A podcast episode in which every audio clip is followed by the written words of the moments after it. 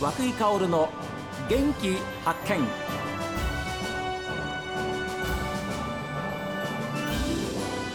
こんにちは和久井薫です。和久井薫の元気発見。この番組は私が発見した北海道の元気な人と出会っていただきます。今週は厚別区厚別中央1条6丁目にオープンしましたビビ新札幌2階ビビパークで行われました公開録音の模様をお聞きいただいています。医療法人札幌ハートセンター理事長であり札幌心臓血管クリニック院長の藤田勉先生のお話です藤田先生はですね旭川医科大学を卒業された後札幌特集会病院に勤務されましてその後大阪の国立循環器センターにお勤めになりました。そ、ねはいそして、札幌東特集会病院の内科副院長兼、循環器センター長、歴任されました。この時に本当にたくさんの、循環器系の患者さんを見られてでその後2008年札幌心臓血管クリニック東区に開設されました。で2011年に札幌ハートセンターの理事長2019年札幌心臓血管クリニック院長を兼務されて今に至っておりますけれどもやっぱり初の部員を作るっていうことに関しての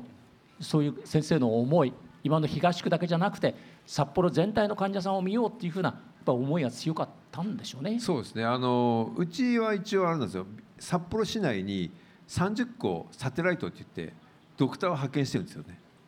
実は。札幌市内に？市内に。30個ぐらい。でもあの派遣してるんですけど、はい、とはいえどもやはり毎日見てるわけではないので、ええ、やっぱりその自分の部員が、まあ、欲しいっていうか、まあ、あのそこに部員を作ってどれだけ患者さんが来るかっていうことが分からなかったのでではここのお話をいただいたいただいたんです実は。でその時にこのビビができるって話を聞いてて、え、僕ももともとあの上の堀に家があってそこに住んでたんです昔。ははだからここらよく昔子供あの20、30年もよく来てたんですよね、その頃はもう新札幌って結構勢いあったイケイケの竜があってイケイケだった時期だったんですけどそれからどんどん斜陽になってきててと思ったところでこうビルができるあと、北広島に今ありますよねパークがね、はいはい、でここと連携するだろうということを考えるとここの新札幌のエリアの可能性はすごいあるなと判断して、うん、えじゃあ出しましょうということで自分たちで出すことにしたんですよね。はあ。でも本当にあの救われる患者さん今まではこちらの方が東区まで行ってなくちゃいけなかった、ね。うん、わけですよね。うんでそれがそうではない環境になったってのは本当に患者さんは救われると思います？そうだと思う。あの、えー、東区ここであの患者さんで見てうちに本院に来なきゃいけなかった方ってこれ去年で多分200人ぐらいいるんですよね。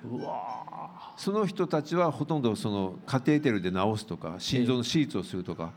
えー、だから東区の人たちって結構もうあの健康になってる人が多いんですよ。みんなすぐ来れるから。そうですか。でやっぱりこの新札幌近辺の人たちってやっぱりまだなんか病気をたくさん持ってる方が本当にいるなっていうのは痛感してますね。なるほど、うん、うちでは必ず毎日朝患者さんのどうするか治療を内科外科麻酔科で必ず検討するんですよ。毎日ね。今日もやりましたけど、まあ、日曜日はやらないですけど。でそれで方針を決めてその方針に従ってみんなが動くと。要するにあのある先生が決めたからそういう治療をするっていうふうにはしないようにして、うんはい、札幌ハートセンターとしてこういう治療をしましょうというふうにさせてもらってるんですよ、ね、それが多分ねあいい結果を生むと思うんですよ。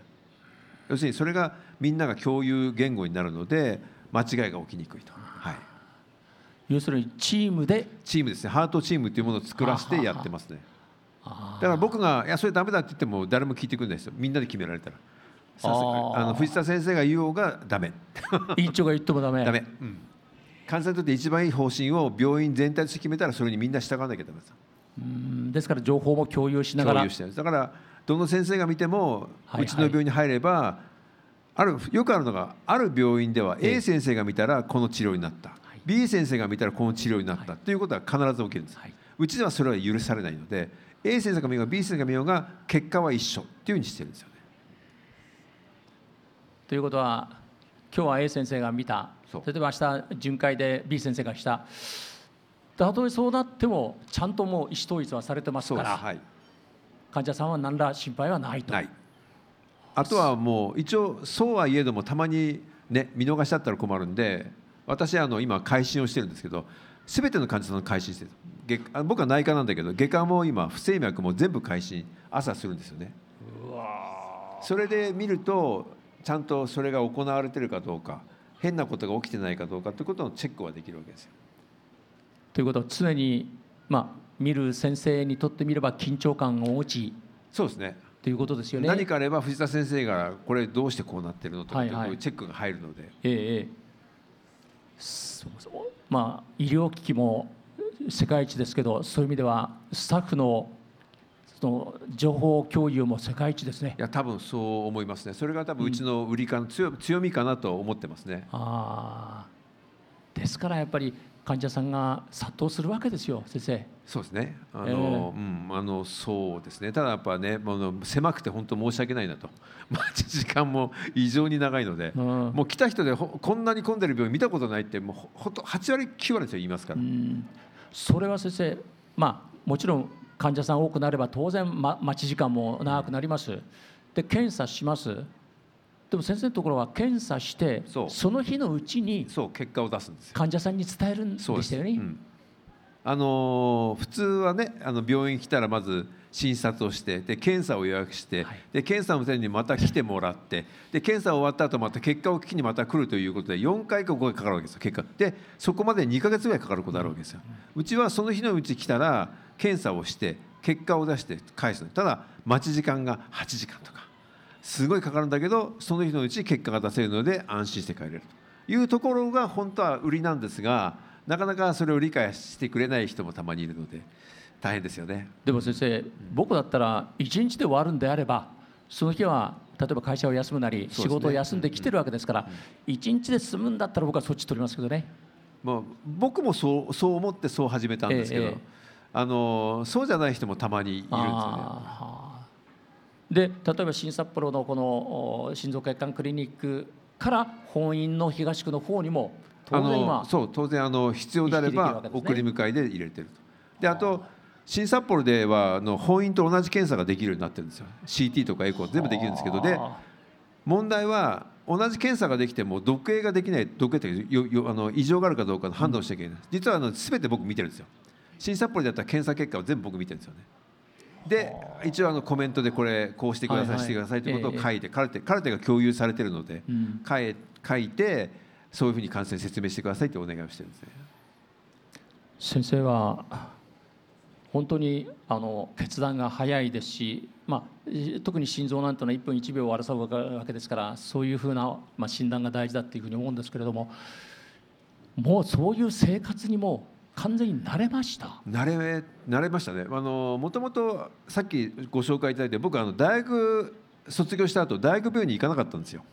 当時30年前ってお医者さんって必ず大学の医局に入るんですよ。入りますよね。必ず入る。内科とか外科とか入るんですけど、えー、僕入んなかったんですよ。なぜかというともともと普通の一般の、まあ、うちの親父公務員だったんですけど、えー、医者の家系ではなかったので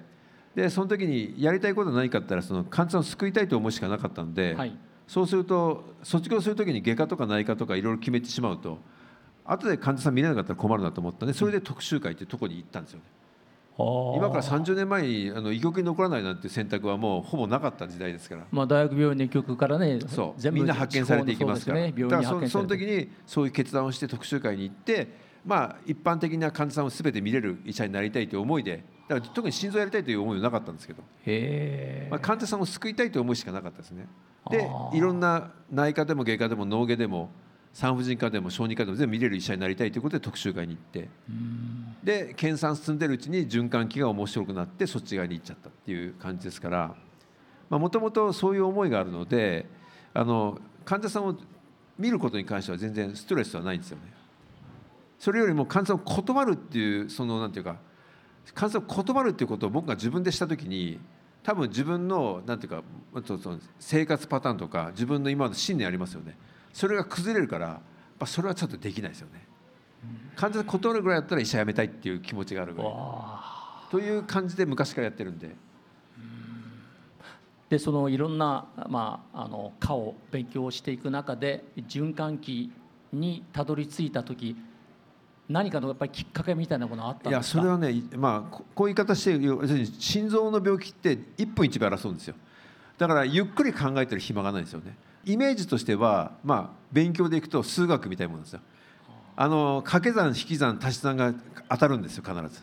で消化器とかああいう病気っていうのは実は足し算が合わないんですよ。なんか話が違うとかで 要するにあの曖昧すぎて僕にはちょっとあの時間軸が合わなかったで循環器はもう1分1秒1たす12かける2とか、そういう数字がぴったし合う病気なのでとても面白かったんですよね。それで今今の循環器をやってるんですね。自分の性格に合った感じですね。うん。例えば大学時代に、まあ、勉強していく中で、えー、誰かこういろんな、まあ、先生なり講演する方なんかとの出会いみたいなものあったんですいやそれが先ほど言ったあの特集会の徳田虎夫先生っていう。あの先生に僕、まあ、初めて大学の時に会って感化されて完全に感化されましたね旭川に来られたんですか？旭川に講演に来たのを聞いてもう医者はこうならなきゃいけないと思い込みで大学を辞めるというですね無謀なことをしましたけどいまだに覚えてますよ。あの弟さんが熱を出してその時に病院の先生が見てくれなかったんですよ。で死んじゃうんですよ次の日ね。そう当時そういう時代だから。でそれで一年発起して医者になったんですよ徳田。でその時徳田先生は何をしたかというと患者を断らない病院を作るって言って特集会を作ったんですよねそれそ僕もう30年前は多分皆さん病院って必ず救急断ってたんですよ。30年前って。今でこそどこの病院でも救急断らないってやってますけど当時はもう絶対絶対受けてくれなかった。夜中は病院は絶対受けてくれ夜間急病センターぐらいしか受けなかったですよね。ははうん、でそこにすっかり感化されましたね。ああそれはやっぱり、うん、されますよね。されますねやっぱりね。えー、特にあの医者という医者って何だっていうことをわからない状態で医者になったんで。だから当時だと昔ってお医者さん僕が中学生の時は医者ってお医者さん偉いってイメージがあったじゃないですか。はいはい。だからそのイメージが僕はあったんですけど実際どういうものかって分からなかったんで。だからその特集会でそのそういう生き方の医者を見た時にはもうもう目から鱗でしたね。そこから始まってるので今の生活は全く苦痛じゃないですよ当時に比べたらでも当時はだって3日に1回到着してましたからね。3日に1回到着して次の日の朝また外来を始めてっていうことをずっとやってたんで。で東特集会も昔今から20年20平成2年に行った時にはもう誰もドクターいなかったんで、まあ、2日に1回到着してましたよね。救急断らないために。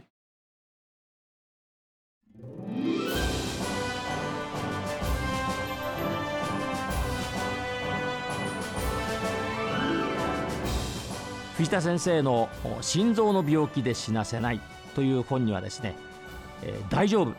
僕に任せてください」というふうに書いてあります。で僕らまあ医療者が大丈夫と言えなければ誰が患者さんを安心させられるのか、まあ、こういうふうにおっしゃってますけど本当に心強い言葉です。皆さんからのメッセージはこちらメール元気アットマーク STV.jp genki アットマーク STV.jp ファックスは011-202-7290おはがきの方は郵便番号060-8705 STB ラジオ和久井薫の元気発見またです。明日もお昼12時40分元気にお会いしましょう。